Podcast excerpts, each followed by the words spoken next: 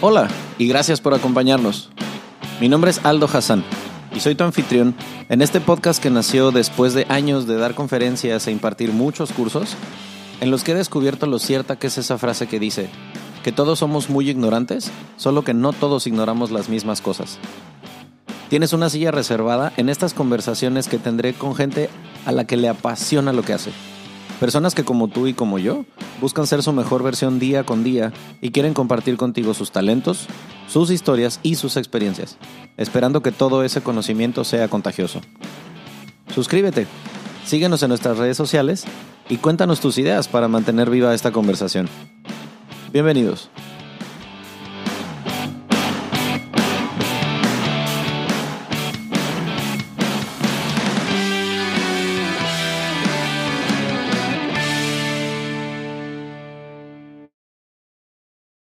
Las cosas por las que yo más ganas tenía de hacer este episodio contigo, porque una cosa es hablar de vacaciones, otra cosa es hablar de vivir en un lugar y como hemos hecho episodios aquí de que no sé, cómo es la vida en Dubai, en Hong Kong, en París, es porque ya vive ahí la persona.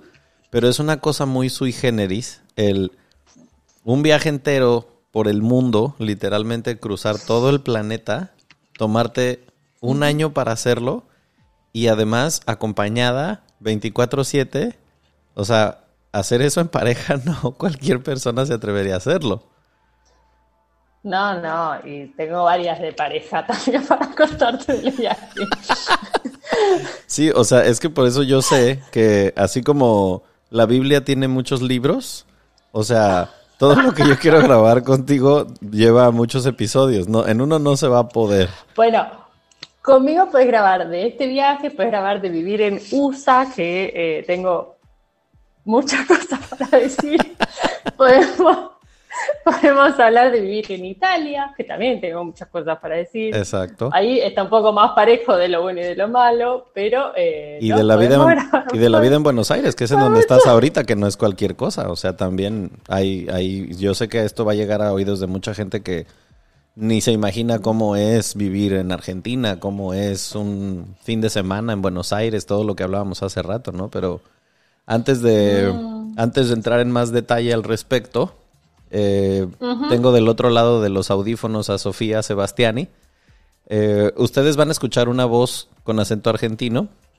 Van a escuchar eh, una historia que yo soy de la idea de que se quedaría corta si la hacemos un libro. tendría que ser una serie de Netflix completa. Porque es de esas historias que yo conozco y digo, no mames, no te lo creería si no es porque la conozco en persona y sé que todo eso es verdad. Pero bueno, lo que al menos hoy, hoy seleccioné de toda esa retaíla de cosas que podemos contar es...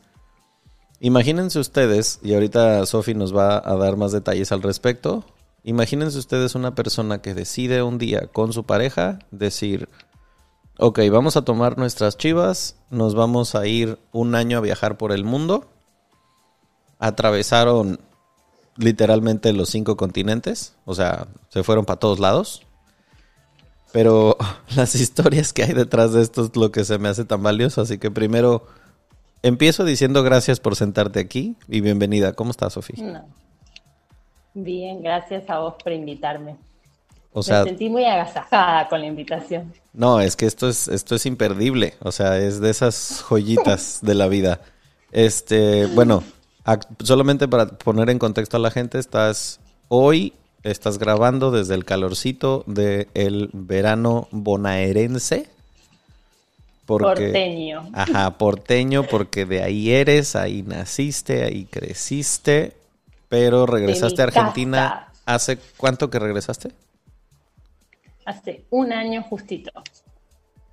Hace un año, ahora. Por suerte. De e, echando la línea del tiempo hacia atrás, este, para que sepan también el contexto, Sophie ya vivió en Estados Unidos, ya vivió en Italia, eh, eh, hizo este viaje también por todo el mundo, o sea, vamos pie de gitano, ¿no? Nómade, sí, tal cual. Ajá, nómada a lo que da. este, entonces, quise primero tocar el punto del viaje por el mundo porque literal Yo me acuerdo de una obra que se llama La Vuelta al Mundo en 80 días, de películas que se tratan, no sé, como comer, rezar, amar, de que alguien va y este, explora el mundo. No, aquí Sophie's Life es otro rollo, porque fueron un año moviéndose de país en país. Ahorita ya nos va a contar cómo estuvo la cosa. Em, hoy, antes de empezar con los detalles de cómo estuvo todo ese viaje y tal, hoy cuando miras hacia atrás y dices, wow, o sea, en serio, esto de lo que estamos hablando es mi historia. O sea, ¿cómo te hace sentir acordarte de que hiciste un viaje así?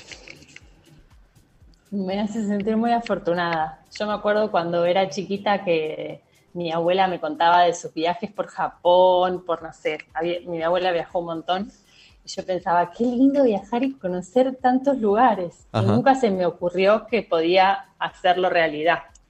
Y de hecho, cuando el que era mi novio en ese entonces me dijo, vamos a dar la vuelta al mundo, yo lo miré y le dije, no tengo un peso.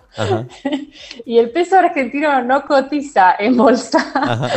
y me miré y me dijo, bueno, ya vas a encontrar la manera. Y dicho y hecho, encontré la manera eh, de, hacerlo. Y me junté mis 10 mil dólares y con eso me fui.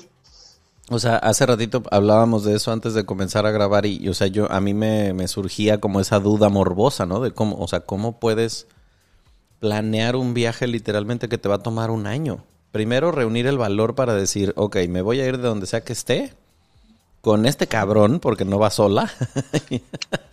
este y, luego empezar a planear, ¿no? O sea, imagínense ustedes, pónganse en este eh, ejercicio Ahorita no sé, a lo mejor estás escuchando el podcast en el coche o estás haciendo ejercicio o vas camino al trabajo y que alguien te diga, ok, ¿qué te parece si nos vamos a hacer un viaje por el mundo? Nos vamos a tomar un año y nos vamos a ir a viajar.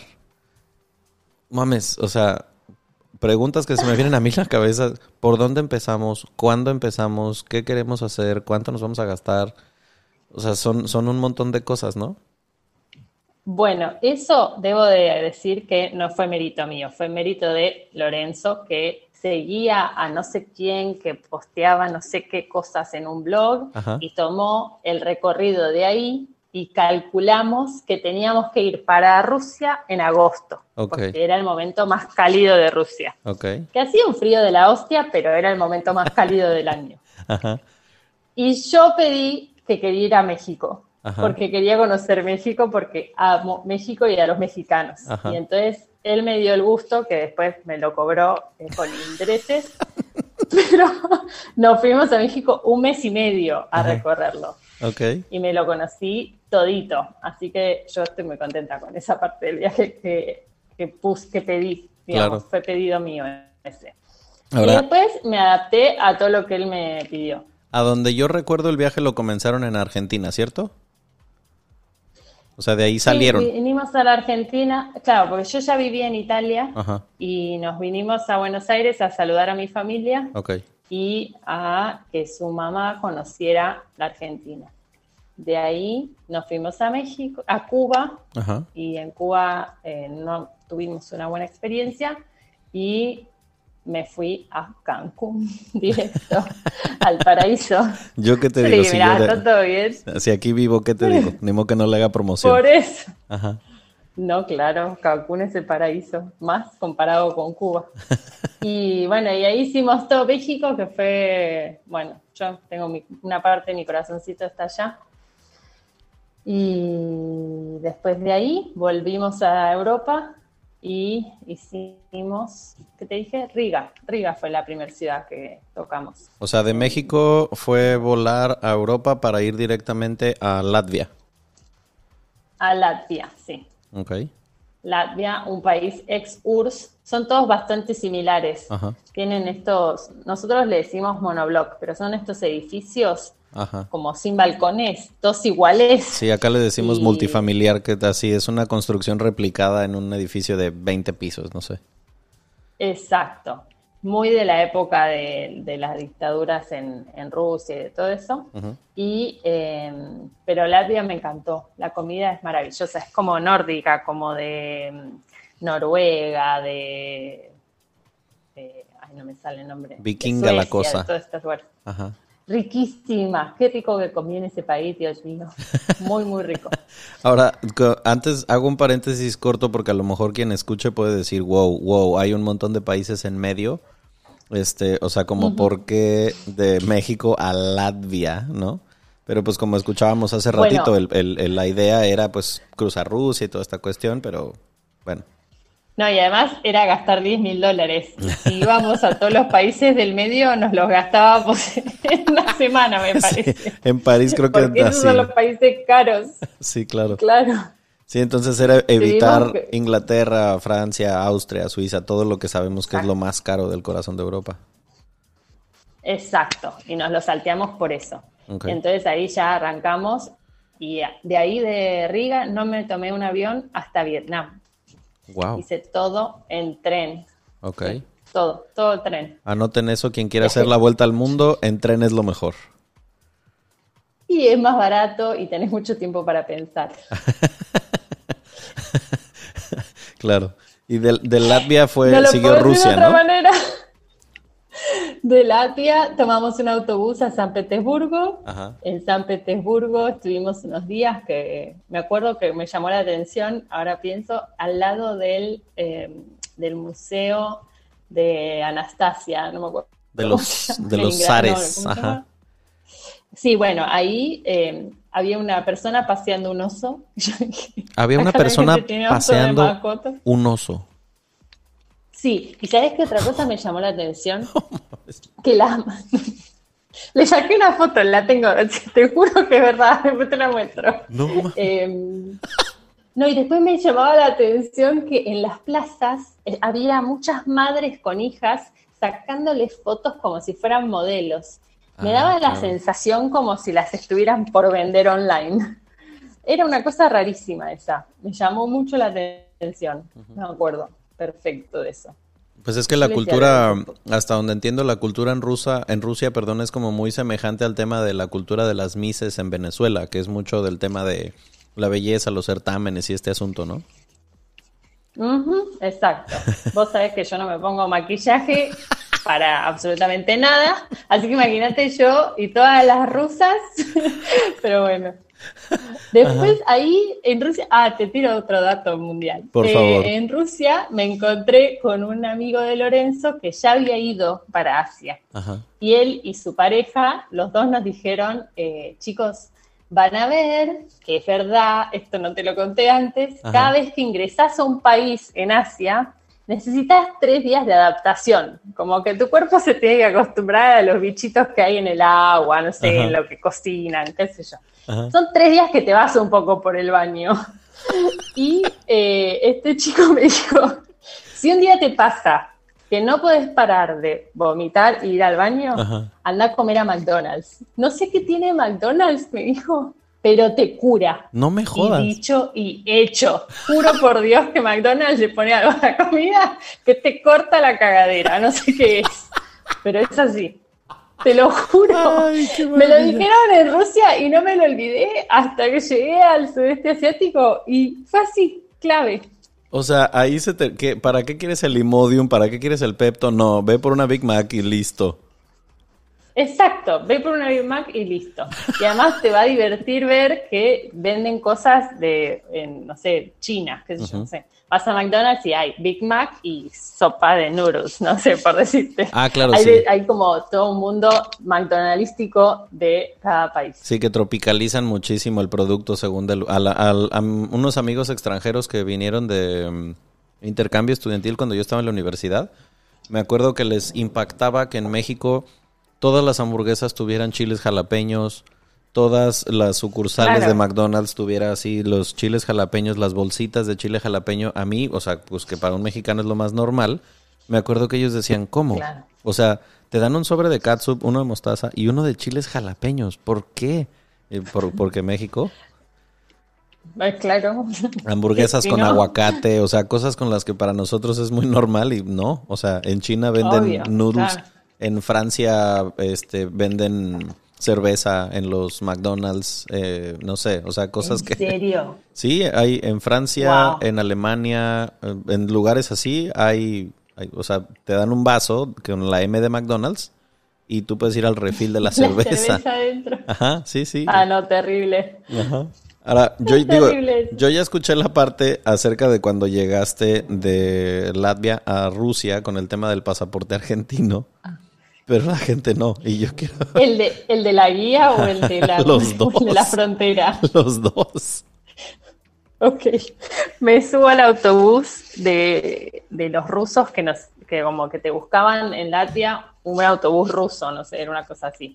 Y me subo al autobús y cuando llegamos a las fronteras te piden los pasaportes para hacer el papelerío y que vos te quedes arriba del autobús. Y cuando le doy mi pasaporte, la chica, que era la guía rusa que hablaba en ruso nada más, me mira y dice, ¿sos de Argentina? yo la miré y digo, sí, ¿de dónde sos? Y dice, no, yo soy rusa, pero soy fanática de Natalia Oreiro. Que Natalia Oreiro, le contaba a Hassan, es como una Talía argentina que hace telenovelas y canta. Y acá en Argentina es muy famosa y en Rusia es muy famosa. La tienen tipo santa, te diría. Ok. Y ella había aprendido el español de Argentina porque era fanática de Natalia Oreiro. Ajá. Una cosa insólita que nunca pensé que me iba a pasar. ¿Y que te dijo que era la primera vez que qué? Que veía una argentina en su vida y yo la miré y le dije, la primera vez que veo una rusa que además habla argentino, porque ni siquiera es que hablaba español, hablaba con el acento nuestro. O sea, hablaba español argentino. Argentino, claro, no es que había aprendido el español de España, no, hablaba el argentino nuestro, o sea, como nosotros hablamos con el che, el boludo, con el que usamos todos los verbos, eh, fui, fue, no sé, todo eso que me acuerdo que mi amiga de Puerto Rico siempre me decía, ¿pero qué? ¿Soñaste y no vas a soñar nunca más con eso? Porque yo decía, ¿no sabes lo que soñé anoche? Y ella me decía, ¿pero por qué decís así? Me decía ella. Y bueno. Este, y después, digo, ya, ya después de que, eh, o sea, ya pasaron a Rusia, el propósito de llegar a Rusia, aparte de conocer San Petersburgo y todo esto, ¿era un transiberiano, un tren? El tren transiberiano que atraviesa la Siberia. Uno puede hacer dos viajes. Puede hacer de Moscú a Vladivostok, que es como la otra punta de Rusia, o puede hacer Moscú, Mongolia y China, que es lo que me tocó a mí, por decisión de mi adorado Lorenzo. Nos fuimos a Mongolia donde no comen verduras, porque es un páramo donde no crece ni una zanahoria. Nada. Comen mutón, que no sé ni lo que, no sé ni qué animal es el mutón, me parece que es como la cabra o algo así. Ok. Y me morí de hambre en toda Mongolia, me comía los, los noodles, los instantáneos que les pones agua hirviendo. No, no. Y yo cuando no como no estoy del mejor humor, así que Mongolia no fue fácil.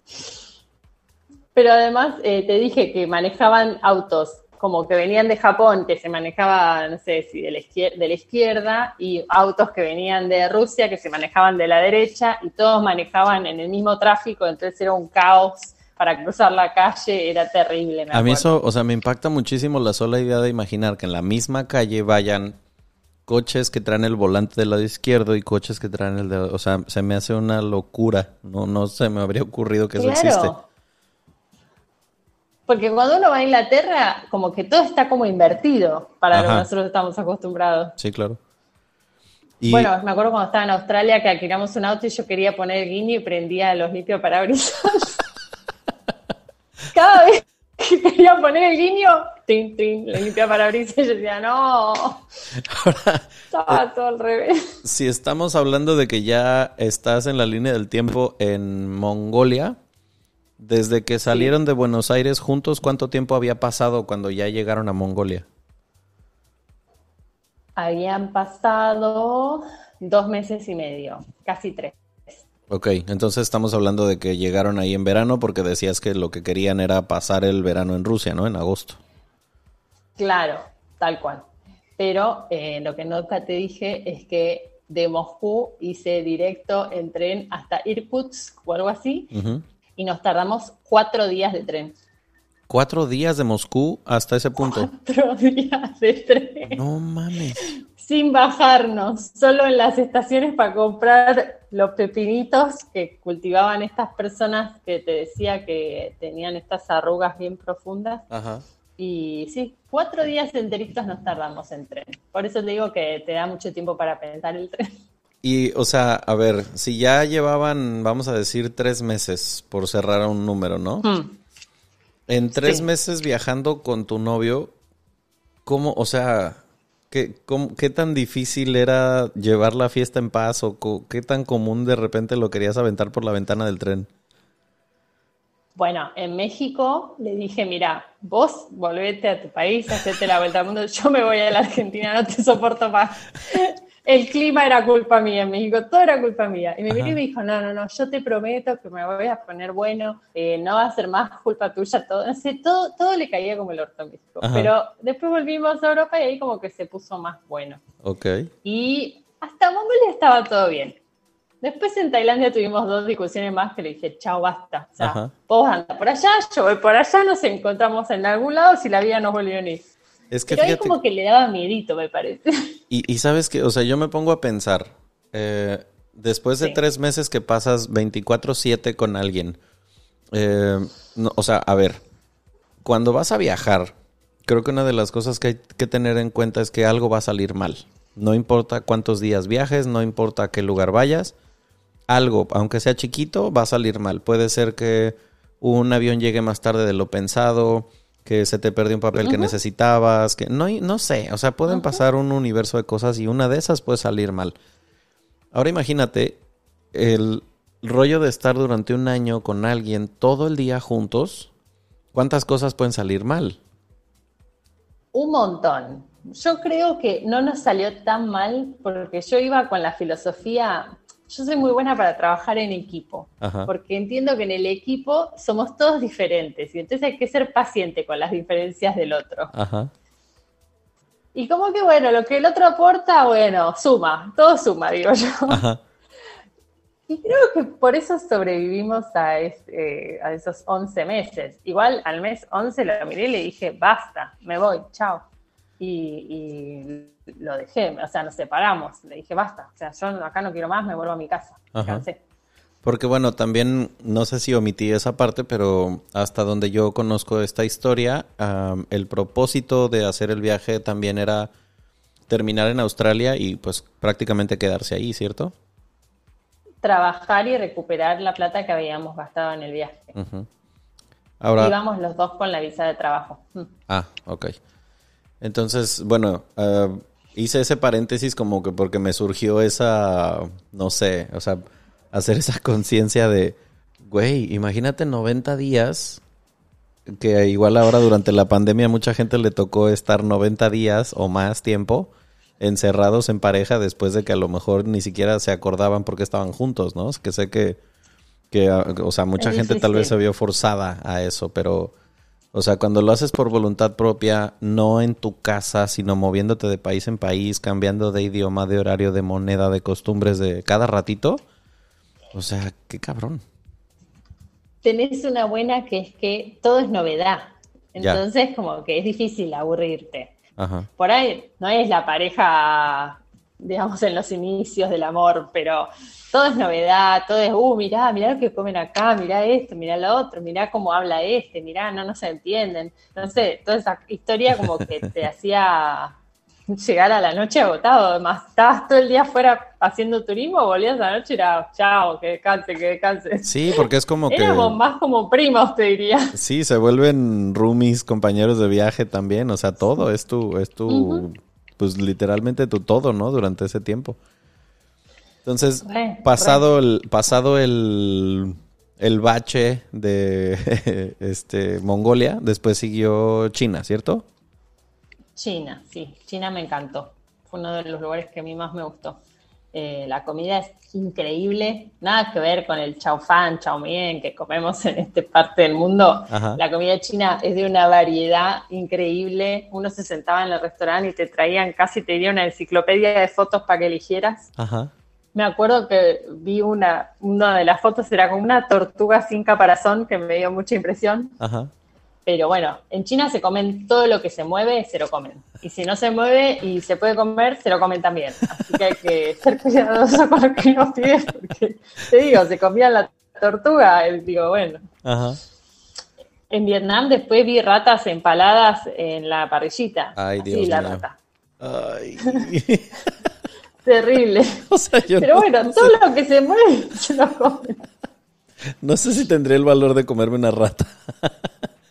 No, yo tampoco. Yo, de hecho, en China les decía todo, mu, no, yo era todo verdura. Tráeme berenjena, tráeme lo que quiera, pero mu, que, que hable, no va. La China me miraban, yo no era nadie. Después sí, a esto me acuerdo de recién. Em, el color de nuestra piel le llama mucha atención. De hecho, muchos se, se, paraban disimuladamente y se sacaban fotos con la mesa en la que estaba comiendo yo con él. ¿En serio? Y si sos rubio, olvídate, sos casi Brad Pitt, te diría. No puedes caminar por la calle. O sea, te, ven a un te paran para sacarte la foto. Oh, wow. Mueren. Les parece fascinante ver un rubio, no lo pueden creer. ¿Y con, mundial. ¿Y con los negros no pasa? Bueno, no me crucé con ninguno, no sé. pregunta pendeja a lo mejor, pero es que lo pregunto porque recuerdo en algún lugar haber visto a un blogger, creo que fueron a China, pero eran dos chicas negras. Eh, no, eran dos chicas y un chico, pero todos negros. Y me acuerdo que los, en China la gente les tomaba fotografías así como loco. Por, no sé si porque pensaban que eran famosos o porque a lo mejor decían, bueno, y capaz estos son raperos y yo no sé quiénes son y por si las dudas les tomaban fotos. No, porque son distintos. Me sacaban fotos a mí, que soy NN. O sea, me, miraban los ojos y decían, esta no es china, o sea, no tiene el ojo achinadito. Hacémosle foto por si acaso, para mostrarle a la abuela. No sé, no, tengo ni idea qué pensaban, pero me llamaba la atención. Que se paraban así simuladamente y sonreían y vos decías, te están sacando la foto conmigo. Entonces yo les sonreía atrás. Para nada.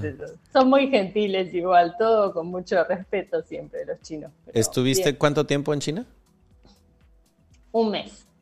Eh, en una, no, en varias ciudades, ¿no? No estuviste en una sola. En varias ciudades. Estuve en Beijing, en Shanghai, en, en Guilin y Yangzhou o algo así, no me acuerdo bien, pero es muy conocido y es muy bonito. Y después fui a Danin, algo así, que queda en el límite con Vietnam. Y durante ese mes, em, o sea, ¿China era lo que tú te imaginabas o superó tus expectativas? Completamente. Era mucho más de lo que yo me imaginaba mm. y en muchos sentidos me sorprendió. Como que no, me pasaban cosas que no lo podía creer. Ok. Eh, como llegar a un hotel y necesitar un, un hotel que uno dice, trabajan con turistas, debiera de hablar inglés la chica que te atiende en el hotel y no habla inglés y tener que explicarle que yo había pagado por una habitación con ventana y que me dijera, yes, yes, y yo decía, no hay ventana en la habitación, señora. Yes, yes, no, no, le decía yo, porque además te lo repiten, yes, yes, y yo, no window, no, no, le decía yo. se, se, mataban de la risa. Todos los chinitos que me miraban a mí hacer la mímica de la ventana y mostrarle en el diccionario que decía, no sé, ventana y el ideograma chino de ventana, hasta que, no sé, creo que pasaron 40 minutos hasta que obtuve la ventana en la habitación. 40 minutos para que te entendieran lo que era ventana. Sí, sí, sí, sí. Y es que hay, un, hay un comediante si mal no recuerdo, es español que dice que la, los chinos nos engañan y nos hacen pensar que entienden nuestro idioma. Él hablando de cómo son los chinos en España, porque dice, mira, tú presta atención y si vas a un restaurante chino en el que evidentemente toda la gente también es de allá, todos los que atienden, si tú le dices, quiero arroz con camarones, su técnica es decir, repetir la última palabra que tú dijiste y asentir. Tú le dices, arroz con camarones, camarones, sí, sí, sí, camarones. Y quiero una cerveza fría, fría, sí, sí, sí, sí. Y no te está entendiendo un carajo, pero parece, parece que funciona. Mira, acá en Argentina hay una chef que dice siempre que cuando uno viaja tiene que ir a los restaurantes que están llenos de locales. Sí. Porque los que están llenos de locales se come bien. Y tiene razón. Yo te aseguro que el restaurante de los chinos, donde son todos chinos y no te entienden lo que decís, vas a comer rico igual. La próxima Aunque no vez. sepas lo que estás comiendo. Exacto. La próxima vez que vengan a México, hagan esa misma, ese mismo ejercicio. Si usted que está escuchando esto no es mexicano y quiere venir a México, donde vea que hay muchos mexicanos y la otra regla es, mientras menos muros de concreto tenga el lugar, más buena va a ser la comida. Que hay otra máxima que dice que mientras más peligrosa la colonia, mejores son los tacos. Es verdad, es verdad. Yo cada vez que fui a México tuve la suerte de encontrarte y que ordenaras por mí y he comido cosas que no hubiera pedido jamás en la vida y todas deliciosas, así que doy fe. Sí, es que yo me acuerdo, bueno, para todo esto el dato cultural para que sepan en dónde se cruzó el plan universal para que nos conociéramos Sofi y yo. Eh, yo estaba estudiando en España de uh, intercambio porque yo estaba estudiando en la um, universidad en Guadalajara y um, la universidad ofrecía unos programas de intercambio muy baratos, muy flexibles para que nos fuéramos a España o a otros países. Entonces una de mis compañeras de la carrera, Dianita, fue la culpable de que Sofía y yo nos conociéramos porque Diana se fue a Italia. Entonces, pues por la cercanía, este, le quedamos de visitarnos. Entonces hicimos visita recíproca como si fuera país de la- un juego de la Champions. Este, y en eso, exacto. Diana llevó a Sofía con ella a Madrid y ahí fue donde nos conocimos y luego ya, ya yo devolví la visita en, en Milán. Y de eso hace, Dios mío, como 13 años. 14, 13, 14 años más o menos. Dios, qué barbaridad. Este, Estamos viejitos. que- sí, ¿en qué momento? O sea, éramos niños de 21 años por ahí, una cosa parecida. Sí. Este, y bueno, volviendo al tema, ahorita te voy a, a, este, para que nos cuentes la otra parte de lo que falta del sur, de, de Asia y todo lo Sí. demás, pero primero vamos a la parte comercial. Em, medio minuto, no se vayan a ninguna parte y regresamos para hacer todas las preguntas que tengan que ver con, con China, no, perdón, con todo el sudeste asiático, lo que fue post-China en Asia. Ya volvemos.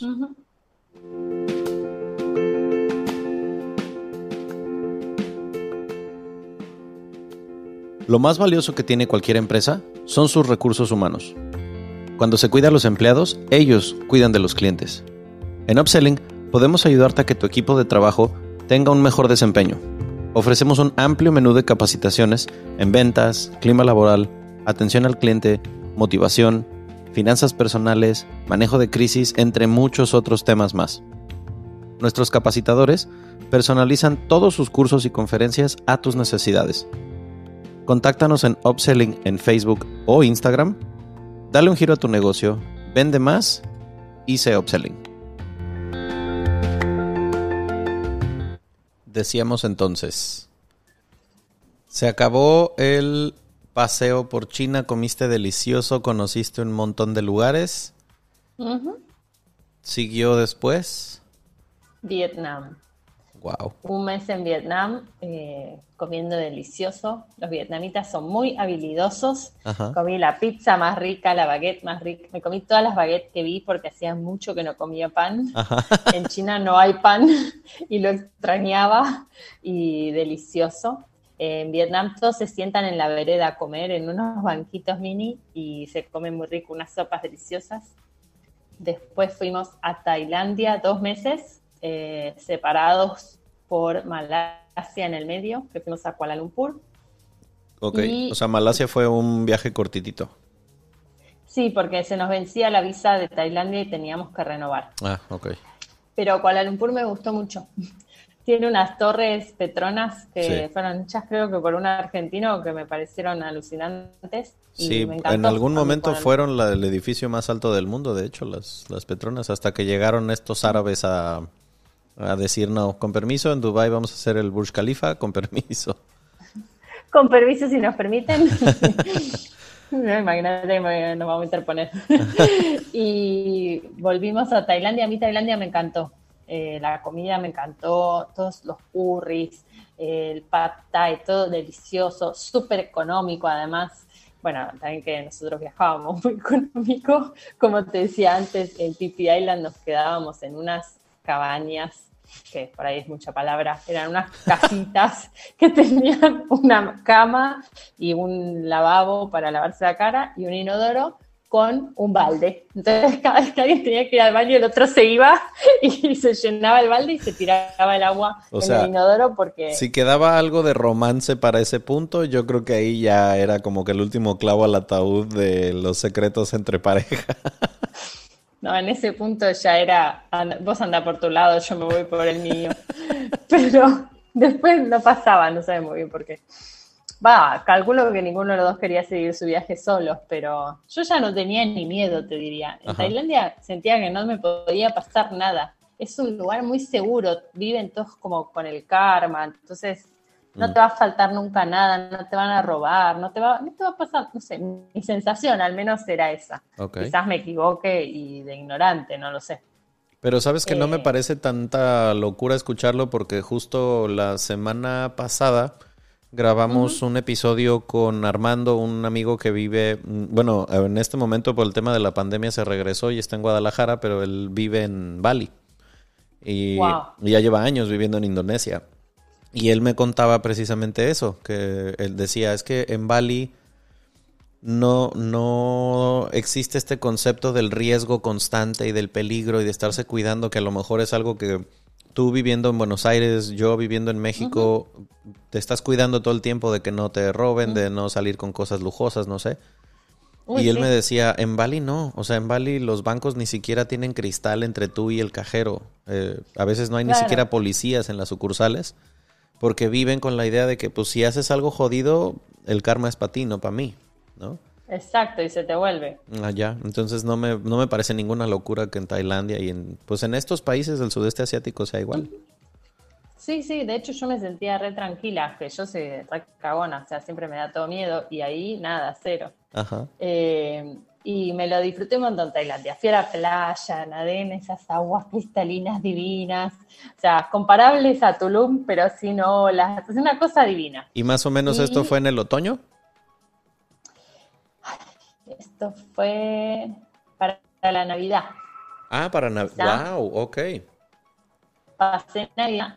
Ese fue en noviembre, no, no me acuerdo, sí, noviembre o diciembre, te diría. Pasé mi cumpleaños el 2 de diciembre en Tailandia, así que sí. Ah, en diciembre, sí, no, entonces debe haber sido una chulada el clima, ¿no? Ah, no, estaba divino, divino sentarte en los barcitos que están pegaditos a la playa donde tenés todos los cangrejos grises porque los acaban de pescar y no los cocieron y que te los cocinen al que vos elegís, era maravilloso. Ok. Eso me encantó, me encantaba. Eh, y después de ahí fuimos a Laos, que fue un país que me, me sorprendió mucho porque está como perdido en el tiempo. Yo le decía a mi familia que era como visitar a la familia Ingalls Todas las casitas con su chancho atado a la puerta, con los nenitos todos sonrientes. Eh, fue muy lindo viajar por Laos. Aprendí un montón sobre la guerra de Vietnam, sobre los bombardeos de Estados Unidos, cómo hoy en día se muere una persona al día por bombas no explotadas, que Estados Unidos bombardeaba Laos para que los comunistas no pudieran pasar del norte al sur una cosa muy difícil. O sea, todavía para ese entonces se, seguía muriendo una persona diario por todas estas minas personales. Por bombas no explotadas, que por ahí los chiquitos, no sé, eh, escarbaban, encontraban una pelota y jugaban a la pelota con la bomba no explotada y perdían brazos. No, terrible, sí, terrible. Terrible. Sí. No tenía idea de todo esto. Un montón. Claro, porque aparte, o sea, a ver, por mucho que uno eh, se jacte de que le guste la geografía o los viajes o lo que sea, Laos no es un país que fácilmente uno ubica en el mapa. No, de hecho no. Pero para todos los que no saben, está entre Tailandia y Vietnam. Está Cambodia al sur y al norte Laos. Y, no sé, o sea, hasta donde yo recuerdo, cuando andabas de viaje, eh, porque eh, hacías un blog y yo leía este que los posts que ponías, y me acuerdo que algo pusiste acerca de Laos que decías que era el país en donde tú te habías sentido que más bienvenida te habías sentido, que más sonriente era la gente, que era un calor muy bueno, Sí, como que yo le, le, escribía a mi papá sobre todo, le decía que lo que más me sorprendía era que un país tan pobre era un país tan feliz. como que la felicidad no depende del dinero que uno junta, porque vi las sonrisas más honestas y más lindas de, mi vida en ese país. Wow. La, que calculo que debe tener que ver con la inocencia, con el no saber, debe tener que ver con un montón de cosas, pero me acuerdo que me sorprendió. Me hizo pensar en esto, en que por ahí el saber mucho también no te permite ser tan feliz. Y sí, es que pareciera que mientras más sabemos, más nos damos cuenta de lo ignorante que somos al mismo tiempo, ¿no? Sí, re, re, ¿no? Y de las miserias humanas. Ellos viven la vida sencilla, sin electricidad, sin gas, o sea, una cosa muy, muy básica si querés, pero ellos son felices. Wow. Mm. Y, después me fui a Australia. Ya, ya entonces para este punto ya, ya, ya llevaban que casi nueve meses viajando. Sí, porque los últimos dos fueron ahí en Australia y a mí Australia fue como un cachetazo. Eh, me acuerdo de llegar al, al, aeropuerto y todos fríos, distantes, que parabas en la calle a alguien para hacerle una pregunta y era como si le hubieras, no sé, si lo hubieras tocado casi, eh, mucha distancia. Asia es una zona muy feliz, si querés, todos muy sonrientes, muy respetuosos. Eh, y llegamos a Australia y me acuerdo que me resultó muy difícil.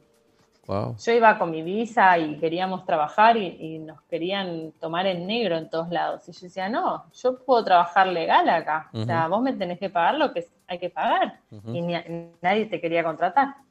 Wow. Y a mí se me hizo muy difícil. Y estuve dos meses cerca de Melbourne. Me acuerdo un día que se recolecté peras, estuve dolorida de la cabeza a la punta del dedo meñique y dije, no, yo que me voy a poner a recolectar peras acá. o sea, ¿qué, me manda? A mí a venir a recolectar peras. Y a los dos meses, que ya mi relación con eso estaba muy ríspida, si querés. Ajá. Eh, Por decirlo menos. Claro, le dije, mira, yo me voy a volver a la Argentina. Ajá. Ahí tengo mi red de contactos, eh, puedo trabajar sin que me maltraten, no tengo que usar mi cuerpo para recolectar peras y puedo hacer algo que me guste. Y me volví. Y lo bien que hice. Y sí, porque... Después la vida me deparaba otros destinos, pero lo bien que hice. Eso va a ser para el episodio número 2 de esta, de esta miniserie a la que le llamamos Sophie's Life. Porque créanme que hay mucho que contar después de todo esto y antes también. Pero ahora, el, los dos meses en, Australia, ¿no? Este, pues yo me imagino, sin poder asegurarlo, el, pues como decías, el golpe de ánimo que debe haber sido de que a lo mejor, pues sentir que iban cambiando de ciudad, iban cambiando de país, porque todavía faltaba mucho, y después tener la conciencia de, wow, shit, aquí ya se acabó, o sea, este es el último destino, ya no hay más novedad, aquí va a ser donde nos vamos a quedar más tiempo y se acabó el viaje, ¿no? A ver, y en mi, en mi investigación que hice posterior a Australia, o la amas o la odias. Okay. Y yo no llegué a Australia con el actor de Thor y todas sus... ¿Cómo se llama el actor de Thor? Ya sé, Thor. Chris Hemsworth. En los Avengers. Ese, claro, que está fuertísimo y tiene un dineral y una playa una casa en la playa. Digo, llegué a Australia con lo que me quedaba de dinero a trabajar y no, no son amables los australianos de por sí, no sé. Por ahí los que me encontré yo no fueron los más amables. Y después es un país que está vacío, o sea, no son poquitos, es todo es el primer mundo. Me acuerdo que me llamaba la atención que veía a, a estas personas que son obesas, mórbidas, subidas a unas motitos con techito que iban, salían como a caminar, pero se sentaban en la motito y manejaban la motito por la vereda. Y yo dije, no, yo necesito volver a Asia o a mi casa, porque ahí no me podía quedar un segundo más. Y aguanté 60 días, pero fueron demasiados. Además era carísimo. Un ah, dólar un limón, no me olvido más. Y yo decía, ¿cómo un dólar un limón? Un dólar un con un dólar comprar dos kilos de limones. Ahí comprabas un limón por un dólar. Wow. Mm, no, era, era, a mí me costó mucho Australia. Y cuando una vez tomada la decisión de, ok, ya, me regreso, cada quien agarró su camino, Tú agarraste tu avión para Buenos Aires, cruzaste por el lado del Pacífico y se completó el viaje por todo el mundo, la vuelta al globo. Exacto. Y Lorenzo eh, visitó un poquito más de Australia y volvió a Italia. Y bueno, y después, eh, sí, no sé, hoy está dando la vuelta al mundo en barco. En barco, o sea, el hombre ahora con otro medio de transporte. El hombre es más nómade que yo. sí, sí, sí. Y ya que haga la segunda. Todos los meses me llama y charlamos. La, la, la, siguiente vuelta ya no sé, va a ser que en globo aerostático, ¿qué sigue después de eso? Ay, no sé, no tengo ni idea. Se le van a acabar la forma de viajar en algún momento, va a tener que sentar cabeza. O no. O no. No, quién sabe. Exacto. Si ya trae, si ya trae esa aplicación instalada, capaz y que por ahí no es su estilo estar en un solo lugar, ¿no? Será, no sé. Yo pensaba lo mismo de mí, pero ¿Sabes qué me pasó? Cuando viví en Estados Unidos me di cuenta de que necesito mis contactos. Mm. Es fundamental. Tenés un problema de salud, un problema legal, no sé, cualquier cosa. Hoy eh, mi marido me tiene que mandar el permiso para que le pueda sacar el pasaporte a mi hija para ir a verlo después de un año que no lo ve. Y lo manda por UPS y me dicen que llegan tres semanas. Y justo estaba con una amiga que tiene una amiga que es abogada aduanera que le dijo, no, no, decirle que lo vaya a buscar, que lo mande por FedEx eso no lo tenés en ninguna otra parte del mundo que en la que vos naciste y te criaste. Sí, exacto. Yo la tengo acá, vos la tenés en México y así. Sí, sí, o sea, esa, esa, ese puerto seguro al que regresar, pues siempre es importante sentir esa familiaridad, porque sí siento es que... un amparo que uno tiene. Ajá, exacto, o sea, puedes hacer vida en otro lado perfectamente, pero no se siente lo mismo pedirle un favor a alguien con quien conoces de toda la vida a alguien que a lo mejor pues conoces porque lo ves de vez en cuando en el trabajo, ¿no? No, obvio. Bueno, en Estados Unidos además nunca terminas de conocer a nadie. pero sí. Claro. Y una vez que ya estuviste de vuelta en casa después de haber pasado un año por... es que, o sea, yo hago el recuento y digo Latvia, Rusia, Mongolia, China, Laos, Vietnam, Tailandia, o sea, que me vuela la cabeza, ¿no? O sea, el, tamaño de viaje que hiciste. ¿Te dio algún tipo de, no sé, como sensación de extrañar estar viajando ya, estar en suelo fijo y estar en Buenos Aires otra vez? Em, en algún momento me pasó, que me cansé de estar siempre en el mismo lugar, con la misma gente. Ok. Pero, mm, bueno, de hecho, después me volví a ir.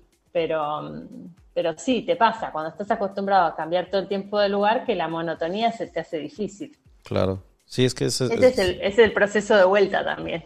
Ajá, sí, o sea, es que no, no todo es eh, como que después de regresar, ay, bueno, ya regresas a tu vida normal y como si nada, como que no, no te vaya a pasar esa, esa, esa onda sobre la monotonía en algún momento, ¿no? Es un poco como cuando uno vuelve de vacaciones, que no quiere que se terminen las vacaciones y vuelve y como que se tiene que readaptar a la vida de diaria, que nos cuesta a todos, no sé a vos que vivís en Cancún, pero a todos los que vivimos en ciudades no cancuneras eh, nos pasa lo que pasa es que yo ya estaba cansada de tanto cambio. Necesitaba que mi cama fuera siempre la misma. Como poder colgar la ropa en el placar. Me acuerdo que eso era algo que deseaba yo. Quiero llegar a un lugar y colgar la ropa, le decía a mi mamá.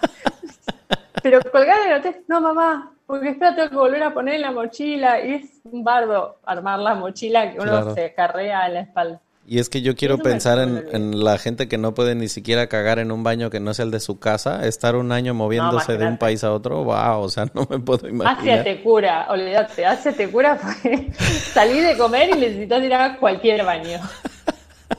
Me acuerdo, los baños eran todo un tema en Asia van al baño, eh, ir al baño es, muy loco porque ir al baño es como una necesidad natural. Entonces la hacen sin vergüenza, con las puertas abiertas, en, los, los, inodoros están divididos por paredes, pero las puertas por ahí están abiertas y las ves a todos ahí en el baño, en cuclillas además, en las letrinas en cuclillas, pero después se meten al mar vestidos.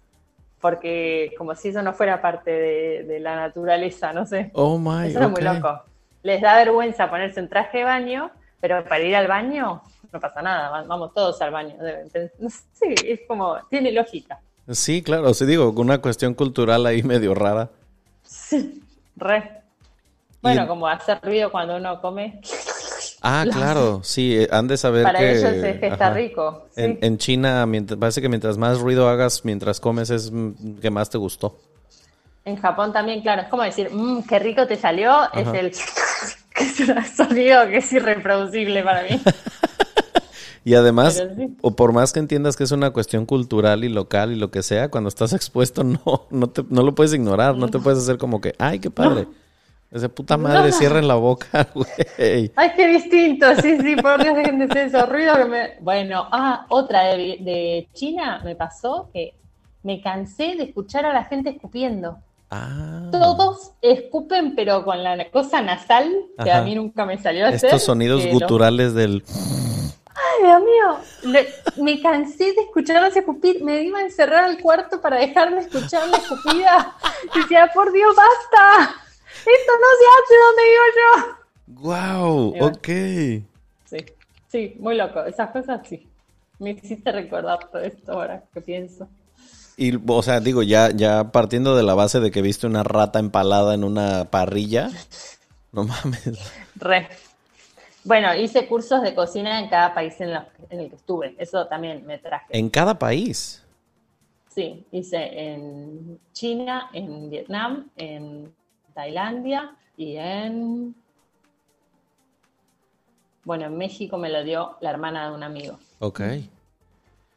Wow. O sea que no, Tengo- ya, ya sabemos en dónde tenemos que hacer la posada de Navidad. ya sabemos quién va a cocinar. Yo, yo creo que a mí me gusta además recibir a la gente. El otro día fue mi cumpleaños y mi mamá me dice, pero ¿por qué en vez de cocinar no compras una picadita? No, mami, a mí me gusta cocinar y recibirlos. Ajá. Y pongo la vajilla de mis abuelas y me lo disfruto. Soy feliz con eso. Sí, es que eso, cuando tienes ese gen de anfitrión, más que comer tú es el placer de que los demás lo pasen bien, ¿no? Exacto, sí. Y que te digan que está rico. Eso es como música para mis oídos. Ajá, el, como que el mejor piropo que te pueden hacer como anfitriona, ¿no? Re, re. Que me digan que está rico lo que cociné. Sí, súper. Y después de los años que han pasado, transcurrido todo, todo esto después de que hiciste este viaje, o sea, miras hacia atrás y nu- nunca te pasa como decir, güey, ¿qué estaba yo pensando? ¿Por qué se me ocurrió que era buena idea hacer un viaje tan largo? Bueno, lo que pasa es que yo me había casi muerto. ¿Cierto? Y em, tuve, me enfermé y tuve, estuve muy complicada. Y después de esa enfermedad me sentía un poco invencible. Y como que la vida era una aventura, si querés. Y así fue, una aventura. Hoy con una hija digo, "Mm, no sé si, si ahora me expondría tanto. Sí, no, Pero- la, la realidad ha cambiado lo suficiente como para decir, bueno, a lo mejor ahora ya la prioridad no es conocer países, ¿no? Sino mi niña. No, exacto, de tal cual. De hecho, mi hija ahora está en la etapa de, mami, quiero caramelo, mami, quiero chocolate. Yo le digo, mami, ¿qué quieres? Y me dice, Punta Cana. Yo le digo, ¿Es en serio? mami quiere Punta Cana. Sí, te juro. Le digo, eh, ¿vos querés caramelos? No tengo. ¿Vos tenés Punta Cana? Porque yo quiero Punta Cana. Entonces, ahora, cuando me empieza a quiero esto, quiero otro, yo le digo, ¿y mami qué quiere? Punta Cana. Me dice, no tengo ni idea qué es Punta Cana. Pero yo le digo, seguro. Hace dos semanas que me viene con el quiero, quiero, quiero, y yo le digo, mami quiere Punta Cana. Y bueno, yo no tengo Punta Cana, vos no tenés caramelo. No hay chupetín, no hay punta cana. Exacto. Cuando haya Punta Cana va a haber caramelo. Qué maravilla, me encanta, porque así es una programación en la que, bueno, tú no puedes, yo no puedo tampoco y todo el mundo en paz. Exacto. Y también como que lo pongo ahí en el horizonte. Digo, bueno, Punta Cana está en el horizonte, ya va a llegar. No sabemos cómo, pero va a llegar. Exacto. Y eso sí, doy fe, que uno puede no saber cómo, pero querer es poder. Claro, estoy. Y, es que tú eres una de esas pruebas que conozco en el mundo de gente que, en serio, o sea, sí de veras, el que si quieres algo, hay una forma. No va a ser a tu modo y no va a ser en tu tiempo cuando tú quieras Ujú. O cuando tú creas que es el mejor tiempo, sino cuando deba ser. Claro, como que no hay que empecinarse, pero hay que entender que si un... Es como la ley de atracción, digo yo, en el fondo. Claro. Si uno le echa al universo lo que quiere, el universo provee. No sabemos cómo, pero Simple y sencillamente, hoy estamos sentados cada quien enfrente de su dispositivo, pero yo veo cómo te vuela el cabello con el aire del verano de Buenos Aires. Después de que extrañabas eh, estar en Argentina, cerca de tu familia, puteando en Estados Unidos porque el frío lo odiabas, porque taca, taca, taca, y ahora estás ahí, en donde tú querías estar. Re. Trabajando en donde quería trabajar, con mi hija en el colegio en el que quería que estuviera, con mis amigas. Estoy feliz. Wow. Feliz, feliz. Y además con una historia que contar como esta, que mira, que no te has dado cuenta, no sé, pero llevamos casi una hora de episodio grabado. Wow. O sea, wow, eh, exacto. Y yo puedo estar aquí escuchando todo esto tres horas porque, bueno, a, gracias. a mí que me encanta viajar y conocer y soy igual de, no sé, curioso que tú de saber de culturas y... Sí. No sé, a mí igual cuando viajo me gusta soy medio raro en ese aspecto. No sé si a ti te, ha pasado, este, me, surge esa duda, pero una de las cosas que yo más disfruto es viaje solo o viaje acompañado. El rush de los aeropuertos, me gusta mucho ver a la gente en los aeropuertos. Este, se me ocurren a veces historias viendo a la gente cuando se ah, despiden, cuando los veo, no sé, me desaburro, ¿no? Porque como que empecé a hacer todo esto cuando empecé a pasar muchas horas en aeropuertos. A veces por cuestión de trabajo o porque por ir a ver a mi familia el viaje era largo. Estar en un aeropuerto y en lugar de estar con los ojos clavados en el teléfono, me ponía a ver a la gente alrededor mío y no sé, como tratar de leer sus expresiones, imaginarme su historia, de a dónde irá, de dónde vendrá, este... Re. No sé. Yo siempre digo que cuando yo tuve unos años que fui camarera y me lo re disfruté el trabajo porque miraba las mesas y me imaginaba todas las situaciones de las mesas. Eso era maravilloso. Pero yo lo hago en el colectivo, o sea, ¿Ah, de acá al trabajo miro los que se suben y pienso, uy, pobre, debe haber venido de mucho trabajo, debe estar cansado, no sé, como que me empiezo a imaginar todas estas cosas. Ajá.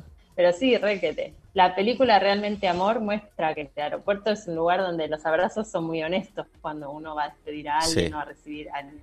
Sí, es como que eh, si, si vas a ir a despedir a alguien, es esa última oportunidad que sientes que tienes de darle un abrazo en quién sabe cuánto tiempo.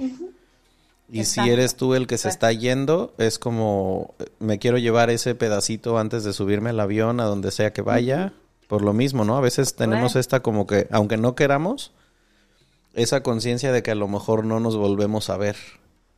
Por mucho que, no queramos ser conscientes, pero está ahí implícita en cada abrazo de despedida, ¿no? Y Obvio. Sin ponernos poéticos, pero pues quieras que no, no, no te puedes deshacer de eso. O sea. No. Y, el, y al mismo tiempo cuando regresas. O sea, si hay alguien esperándote cuando aterrizas, es porque le da mucho gusto que hayas vuelto. Es horrible llegar a un aeropuerto y que no te esté esperando nadie. sí. Oh no, es feo. Es lindo llegar y esperar a que se abra la puerta y ver a alguien ahí que, estabas esperando ver. sí, esa, esa sensación de una cara familiar que te sonríe cuando se abre la puerta de las de, de, los ¿cómo se arrivals? Es sí, no, no, no, no hay muchas cosas que se le parezcan a esa sensación. Yo cuando viví en Estados Unidos venía bastante, porque había sido uno de los pedidos que yo había hecho para mudarme. Y me acuerdo que cada vez que venía era, bueno, ¿y qué querés comer cuando llegues? ¿Y qué querés hacer? ¿Y quién cree que te vaya a buscar? Y entonces yo llegaba y sabía que iba a comerme la tarta de zapallitos con la milanesa de pollo y era como toda la emoción de ese día de la llegada. Y me decían, ¿no querés dormir? No, no, no, quiero disfrutar de esto, quedémonos sentados, hagamos sobremesa. Eso es algo que yo extrañaba un montón, la sobremesa, que existe en un montón de países, pero justo en Estados Unidos no. Y la extrañaba, el sentarte a charlar de lo que comiste, del partido de fútbol, no sé, de esas cosas, me hacía mucha falta a mí. Es que me he dado cuenta de que hay culturas en donde se mm, no sé, se absorbe tanto la gente en trabajar y ser productiva como pasa en la mayoría de las este, familias en Estados Unidos, que se vuelve la semana entera es trabajar, trabajar, trabajar, y después que se acaba el trabajo es llegar a la casa, cenar y a dormir. Sí, y ni siquiera cenan juntos. yo me acuerdo de adolescente, era a las 8 se come y nos sentábamos todos a comer juntos. Ajá. Y acá no, es, no, yo no quiero comer lo que comen ustedes, allá era, ¿no? a mí me, me ponía muy nerviosa. Yo decía, no, comemos todo se come todo juntos. Y por ahí uno terminaba de comer, se levantaba y ponía el plato en la, pileta de la cocina y se iba. Y yo decía, pero espera, yo no terminé de comer. O sea, nos quedamos todos hasta que terminamos todos de comer. Y no, no están acostumbrados a eso. Esas, esas cositas culturales que parece que no harían diferencia, pero después la, la empieza a hacer aunque no quieras, ¿no? Ah, sí, yo soy la, no, no, eso va a estar todo bien y después no está todo bien. no, pero es que como me he comido las palabras, Gastón? Mil veces me he comido mis palabras. No, y mira que aún así admiro la capacidad de resiliencia que tienes, porque has vivido en lugares bien diferentes, has vivido en condiciones muy distintas unas de otras, te mames, te aventaste un año viajando por el mundo, pero pues también también es de admirarse que llega un punto en el que digas no más y que decidas cambiar tu realidad porque pues a lo mejor para mucha gente hubiera sido lo más cómodo decir, bueno, ya estoy aquí, pues ya, aquí me quedo, ¿no? Y ya. Sí, y no, yo no. No. Yo voy detrás de la alegría. Y cuando estaba muy triste en Estados Unidos dije, basta, no, yo no puedo estar triste yo tengo que dar un buen ejemplo a mi pequeña y tengo que ser feliz. O sea, ni siquiera es por el ejemplo, es porque uno tiene que despertarse contento. Sí, exacto. Yo soy una persona feliz, no, no podía estar angustiada todo el tiempo. Sí, no, no me imagino, o sea, eres de esas personas a las que si me dan a, si me piden una descripción, como que entre las primeras siempre va es alguien que sonríe mucho, alguien que está de, buen ánimo, alguien, ¿no? Entonces como que no, no, no te imagino así con, con cara de payaso triste más de un día. Bueno, yo siempre cuento que a mí me pusieron aparatos fijos cuando tenía 23 años.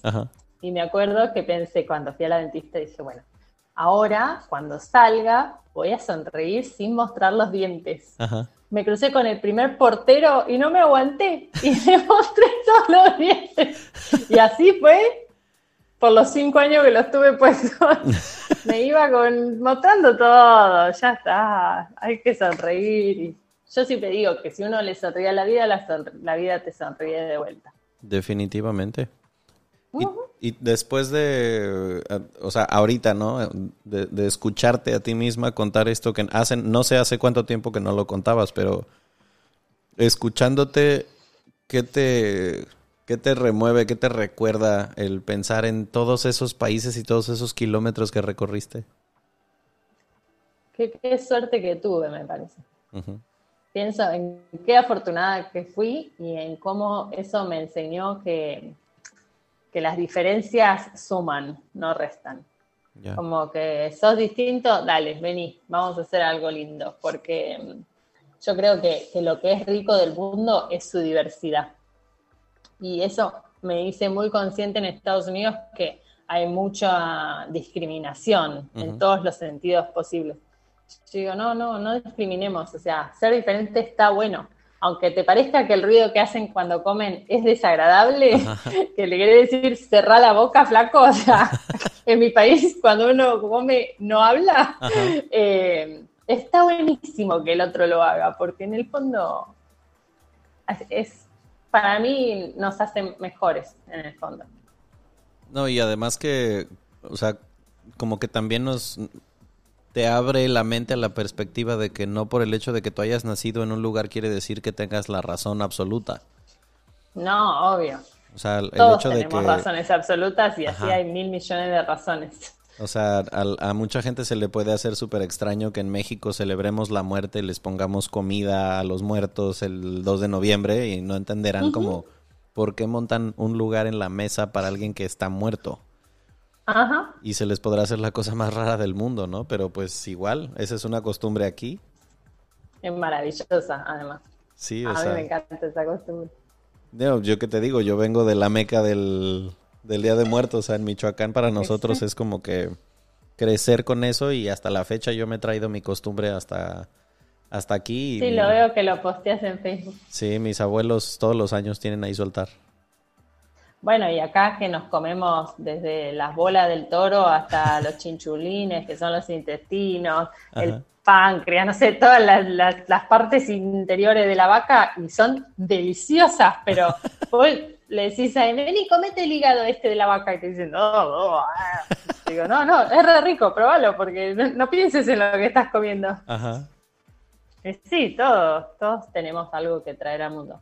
Pero no, también pienso que, que es importante saber que si uno quiere, puede. Y con querer eh, ya hiciste gran parte del camino para mí. Sí. Desear, desear mucho. Hoy en el mundo de hoy es difícil desear porque todo es satisfacción inmediata con Internet. Ajá. Y hay que aprender a desear porque cuando uno desea mucho, después se lo disfruta. Sí, eso, como que, como decías, el, el desear y la satisfacción rápida, que si, bueno, no lo tengo pronto, entonces ya no lo quiero, ahora quiero otra cosa. Exacto, sí. Re, o, no sé, no sé, cuán profundo es el océano, y estar pensando, no sé, para mí tanto, para mí tanto, no, búscalo en Google y en un minuto tener la respuesta. Esa cosa, para mí el mundo va a tener que modificar en algún sentido este tema de la paciencia, del esperar, de, del estar cuatro días sentado en un tren mirando la vista y decir, bueno, se acabaron los árboles, ahora que miramos. Wow. Es, sí.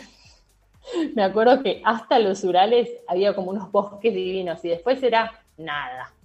Era como árido, la nada misma. Wow. Sí. Es que esa zona del mundo por donde ustedes cruzaron por tren, o sea, no, no, no hay ni nómadas, pues. O sea, ahí sí literalmente no hay más que tierra. No hay nada. Exacto, sí. Qué fuerte. No, y también pienso que si me das un mapa y te tengo que decir en qué lugares conozco gente, yo creo que casi todos conozco a alguien y puedo ir a visitar y decir, che, hola, mira, vine acá. Y eso está bueno para mí también. Claro. ¿Tienes más o menos idea de cuántas eh, estampas tiene tu pasaporte?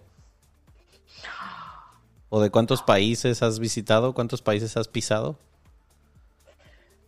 Ay, nunca hice la cuenta.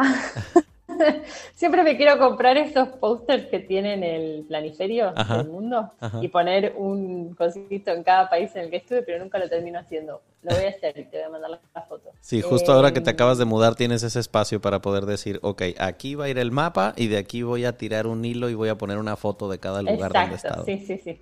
Tal cual, raquete. Ya en, un, en un siguiente episodio que grabemos tú y yo ya te voy a hacer la pregunta actualizada de ahora sí, ¿Cuántos países tiene? Porque calculo que son, no sé, más de 30 fácil, ¿no? No, no creo tantos, vos decís. Pues mira, entre los que conoces en América, en Europa y en Asia, yo creo que por ahí debes andar. Pues puede ser. Y en... Ciudades seguro, más de 30. Ah, no, bueno, sí, sí, sí. eso, esa pata de perro que tenemos seguramente que te ha llevado a mucho más de 30 ciudades. Sí.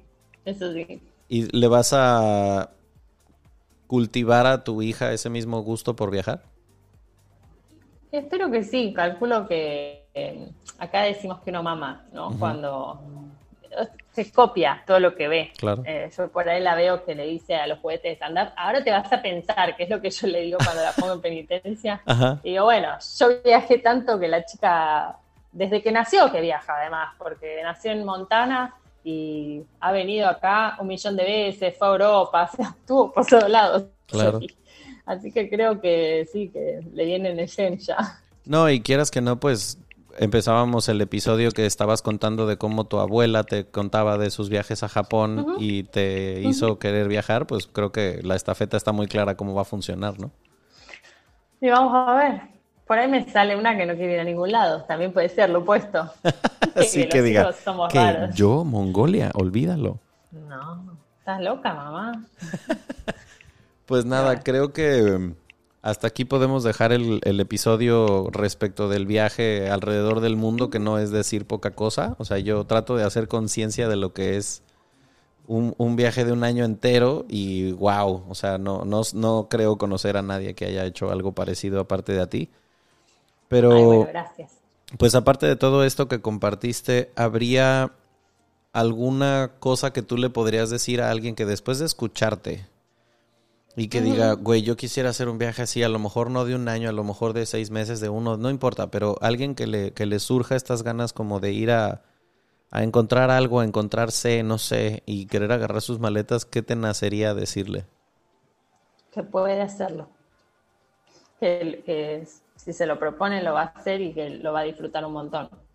Porque yo no, no tenía nada servido en este viaje y sin embargo lo hice. Así que todos podemos. No es que yo soy especial y por eso lo hice. Eh, lo, lo pueden hacer todos. Así que le diría, go for it. no sé cómo se dice en español, pero sí. Vaya, vaya usted y hágalo. Exacto. Como, ¿Cómo es lo de Nike? Eh, just do it. Just do it, sí, tal cual. Hacelo, porque lo, lo podés hacer perfectamente y te va a ir bien además. Y si tuvieras a la Sofía que estaba a punto de empezar el viaje justo antes del año, ¿qué se te ocurre decirle? Se me ocurre algo que no lo voy a decir porque se me, se me, arruina la relación con Lorenzo. Eh, ¿Qué le diría a esa Sofía? Le diría... Le diría que, que abra bien los ojos y que disfrute, que disfrute de todo lo que va pasando. A mí además se me hizo todo un viaje muy, muy emocional, como que me conectó con un montón de cosas con las que no me podía conectar desde acá y le diría que, que, se lo permita, digamos. Wow. Y me imagino que eso se lo sigues diciendo a la Sofía de ahora muy seguido, ¿no? Sí, re. A la Sofía de ahora le digo, no te olvides, no te olvides de lo que te pasó, no te olvides de disfrutar, no te olvides de estar contenta, no te olvides de que cada día es, es un día, una posibilidad, una oportunidad. Me lo digo todo el tiempo e intento transmitírselo a Olivia también. Wow.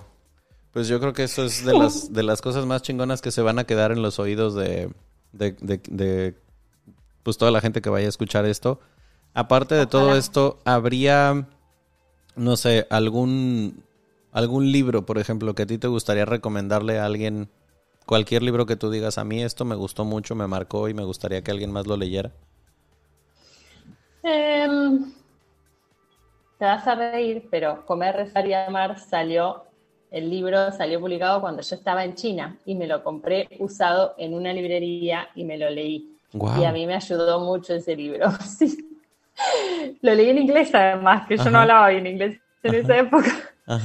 Y después le diría, hay un escritor italiano que si alguien va a viajar por el mundo, hay un escritor italiano que era periodista que se llamaba Tiziano Terzani, que escribía sus diarios, era corresponsal de guerra y escribía sus diarios en estos eh, viajes que iba a la guerra.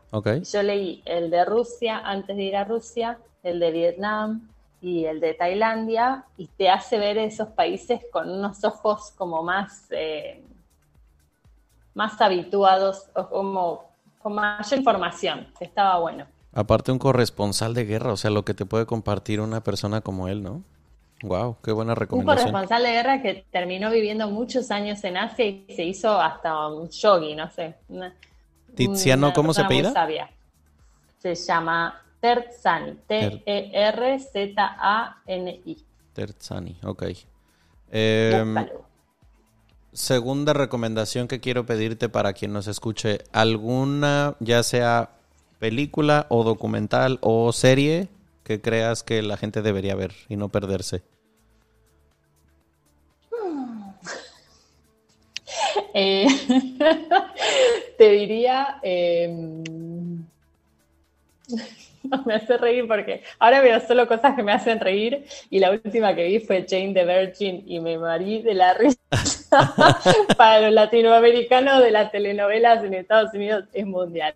Pero no, eh, déjame pensar, ¿alguna serie o película? Uh, no se me ocurre nada, ¿en qué momento? No pasa nada. Podría ser, por ejemplo, un lugar al que tú mandarías a la gente de vacaciones? Bueno, a mi amada Tulum. Ajá. o sea, cuando yo estuve en Tulum, dije, si este no es el paraíso, a mí que no me lleven, ¿eh? A ver, cuando yo me muera, quiero venir acá. y en vida también. Ese lugar es maravilloso. Bueno, lógicamente les diría que vayan a México, porque México eh, se van a sentir bienvenidos seguro. Los mexicanos tienen esa, el gen del, que recibe a huéspedes, no sé cómo se dice. De, la bienvenida. Del que agasaja. Ajá. Sí, siempre me hicieron sentir como que era parte de la familia. Eso es muy grato. Y después, si no, bueno, Italia, mi amada Italia. Que vayan a Italia. ¿Algún lugar en especial? A comer y a ver Italia, que es maravillosa. Eh, creo que a Verona los mandaría. A Verona. Porque es una ciudad que no es tan visitada, que tiene eh, arte, tiene ruinas y tiene la comida increíble. Es mi preferida. Ok. No fuiste, tenés que volver. No, definitivamente. Por eso me quedé con esa cara porque dije, oh, ok, entonces definitivamente tengo que conocer Verona. Ajá. Me falta todavía, sí. Verona es mi preferida de Italia. Pues creo que con eso se queda llena la canasta de recomendaciones para quien nos escuchó. No me caben las gracias para expresarte cómo agradezco que te hayas dado el chance con todo lo que estás pasando con mudanza, con este cambio de vida en Buenos Aires y todo este asunto que me dijo, espérame a que se duerma mi niña para que no nos interrumpa y pueda yo grabar el episodio con calma. Este, pero pues nada, verte así en persona después de varios años que no platicábamos en persona también para mí estuvo muy padre requete, me lo re disfruté. Le conté a todos que me sentía re agasajada de que alguien quisiera escuchar mi historia. Creo que sos la primera persona que se sienta todo este tiempo a escucharme hablar de mi viaje. No, es que a mí se me hizo desde que escuché de él cuando empezaste con el blog, dije, wow, o sea, esto está está está súper chingón. Pero bueno, ya habrá oportunidad para que nos cuentes de las otras partes de tu vida que también que también creo que valen mucho la pena. Bueno, gracias, Hassan. Pues siempre pues nada. siempre disponible acá. ¿Cómo te encuentra la gente si te busca en Instagram? Sofocleta. Sofocleta, Sofi Sebastiani. Este fue el testimonio de alguien que cruzó el mundo entero de un lado al otro y le dio toda la vuelta al globo. Ojalá tengamos el chance de hacerlo antes de que colguemos los tenis. Seguro. Y nada, pues dile adiós a toda la gente que te escuchó. Adiós.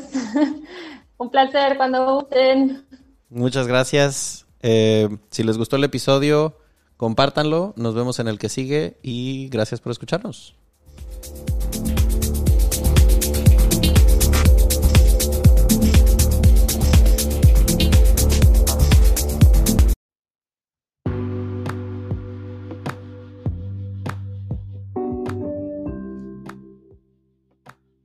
¿Alguna vez escuchaste sobre la teoría del centésimo mono?